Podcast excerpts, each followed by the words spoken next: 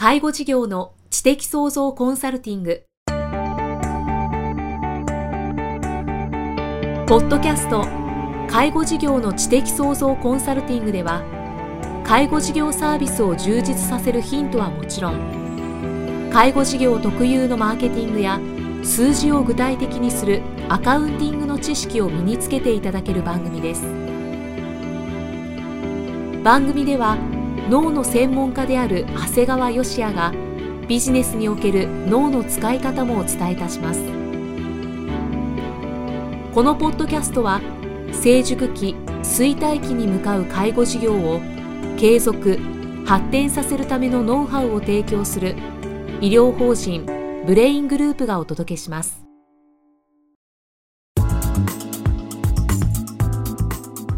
皆さんこんにちは。生きみえです。介護事業の知的創造コンサルティング今日は第83回をお送りしていきます。長谷川先生今回もよろしくお願いします。よろしくお願いします。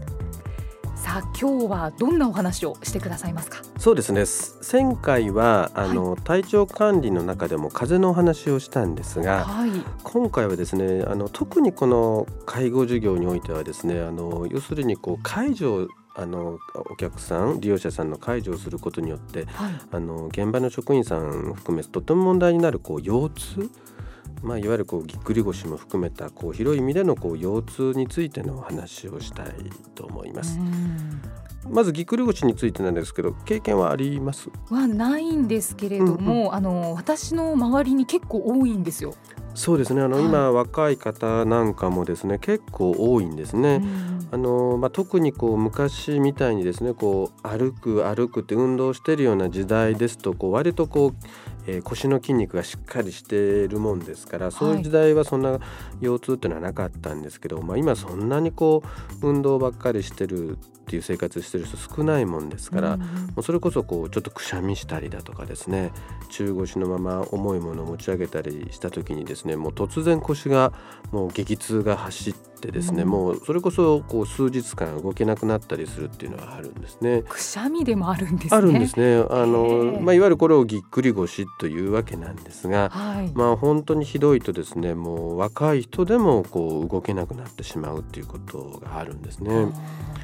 だからまあこのぎっくり腰っていうのはある意味こう腰の痛みの総称であって、はい、まあ、別名ではもう急性腰痛症って、まあ、こうすごい広いくくりで言うわけなんですが、うん、本当に介護しているような時はですねあの仕事中にこの腰の筋肉に負担がかかったりして起こったりすることがあるもんですから、うん、あの介護事業の方としてはもう本当にこれよく知っていく必要があるんですね。うんまあ、ぎっくり腰の中でもですねあの腰の関節っていうのがあるわけなんですがそこの部分のこう炎症を起こしたような場合だとかですねそれこそ筋肉の肉離れ、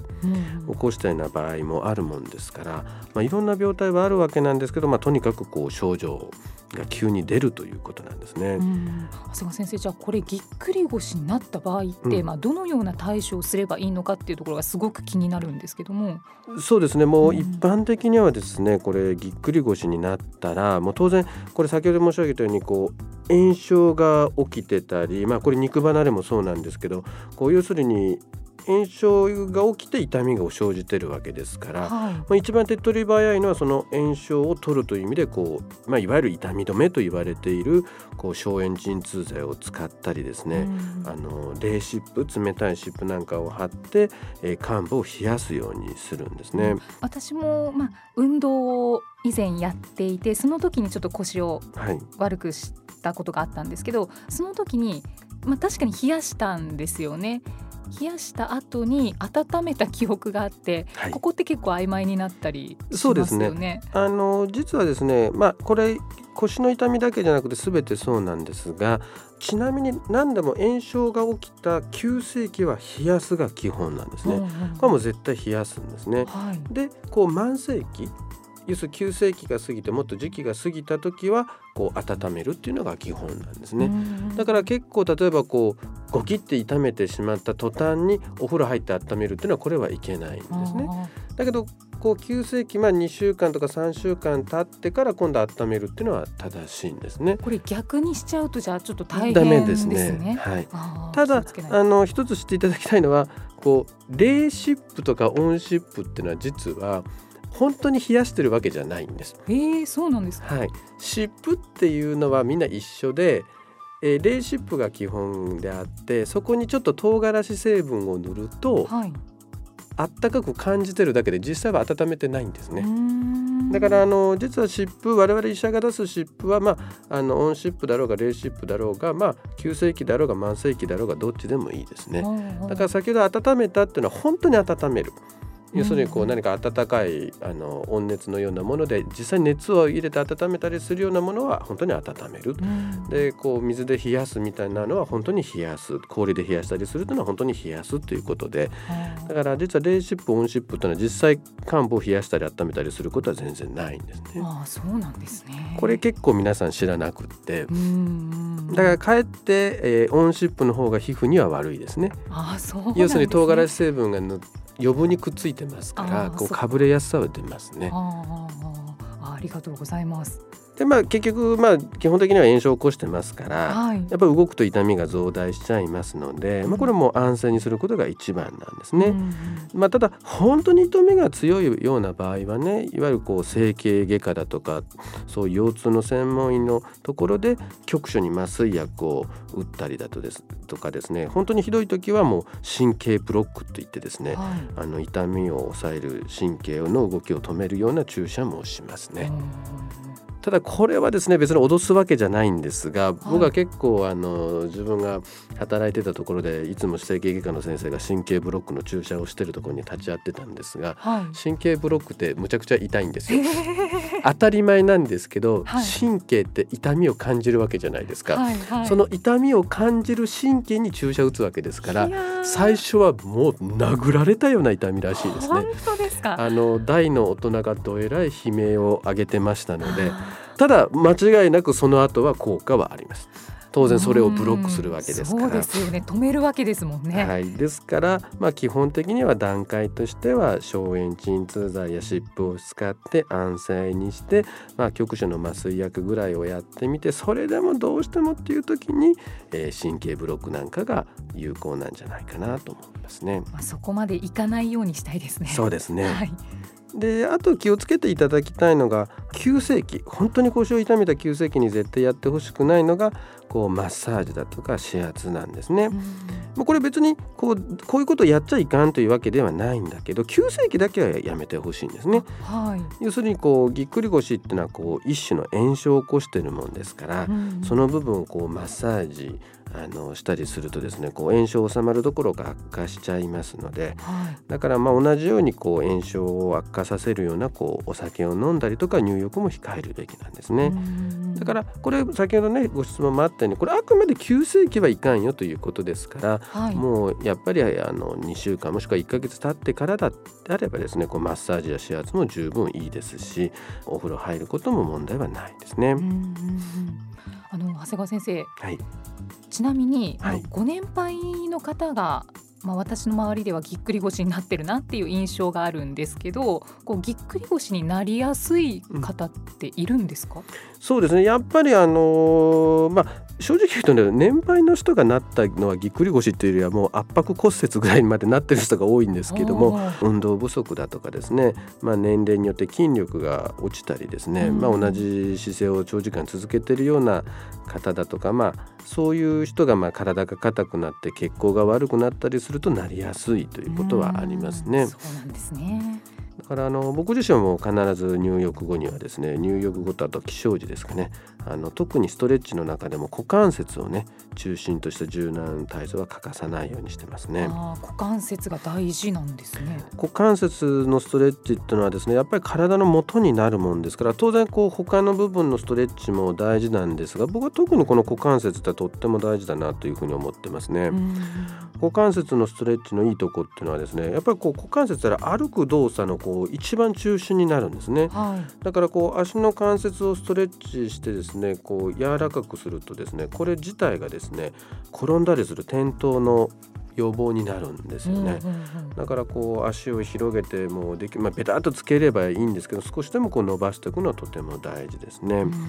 でこのいわゆるこう股いわゆる股関節の周辺っていうのはすごくこうリンパ腺だとか血管がいっぱい走ってるもんだから、はい、こう股関節を広げてこう伸ばしてるうちにですねこう血流だとかあのリンパの流れもスムーズになるもんですからあのすごく下半身のむくみだとかですね冷えも改善されるんですね。えー、むくみも解消されるんですね。要するにむくみっていうのは要するに血の流れやリンパの流れが悪いからっていうことですね。はい、だからまあもっと女性のために言うとですねこうお尻の筋肉も使うものがお尻のシェイプアップにもなりますし当然こう便秘のね解消にもなるもんですから、ね、あの特にストレッチの中でも股関節本当女性なんかはすごく股関節でとっても大事だと思いますので、あのおすすめをしたいと思いますね。はいあとその他ですね特に介護現場の方にぜひお勧めしたいのはですねやっぱり何度もこう腰を痛めるとですね介護の仕事をつけなくなるっていうふうにこともあるもんですから、はい、あの実はこう仕事中だけでもですねコルセットを使用するケースもあります。でこれコルセットっていうとですね、まあ、いわゆる整形外科でですねガチガチに腰が動かなくなるような本格的なあのコルセットっていうのがまあ正しいものなんですが実はですねそれかえってですねもうガチガチに固めちゃうもんですから動きづらいものが結局使わないっていうケースがあるんですね。ですから一部市販で売ってたりですねこれもしくはこう内科なんかだと処方できるこうかもうちょっと簡単なもう僕らで言うと腰部固定体？腰部っていうのは腰の部分の固定体っていうのが、あのあるんですけど、それだとか、まあ、腰痛ベルトみたいなやつの方がかえって実用性は高いんですね。でこれねじゃあなんでこれが効果があるかっていうとですね一回巻いてもらうと分かるんですが、はい、まあ変なし皆さんもなんか腰にちょっと大きめのベルト巻いてもらうと分かるんだけどこうグッと立とうと思った時にですねこう腹筋使うことになるんですね、結局押さえてるもんだから。はい、だから例えば全ての動作でですねこう腰に負担がかかる部分をある程度こう腹筋で分散させるんですね。そうかそうか、はい例えばそういう巻いた状態でこうぐっと介護したりするとですね本来なら腰に負担がかかる部分の何割かがお腹の腹筋の方にまで分散されるものだから予防にもなるし、まあ腰を痛めてる人だったらそれ自体でですね腰の安静が維持できるということになるんですね。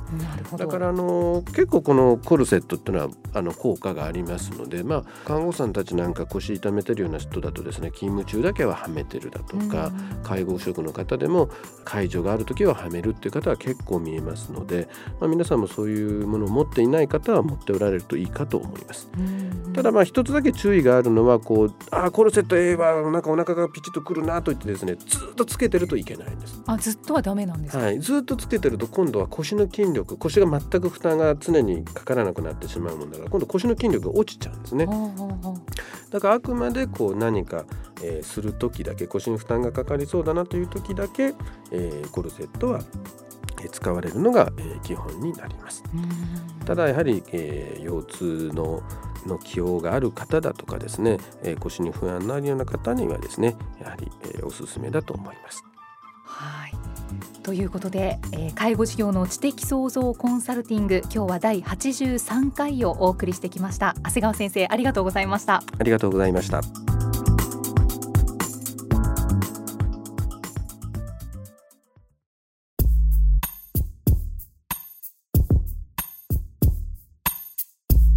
今日のポッドキャストはいかがでしたか？番組では長谷川義也への質問をお待ちしています。質問は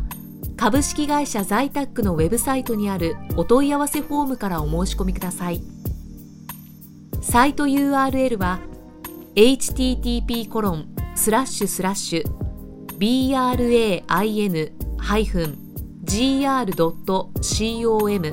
スラッシュ ZAITAC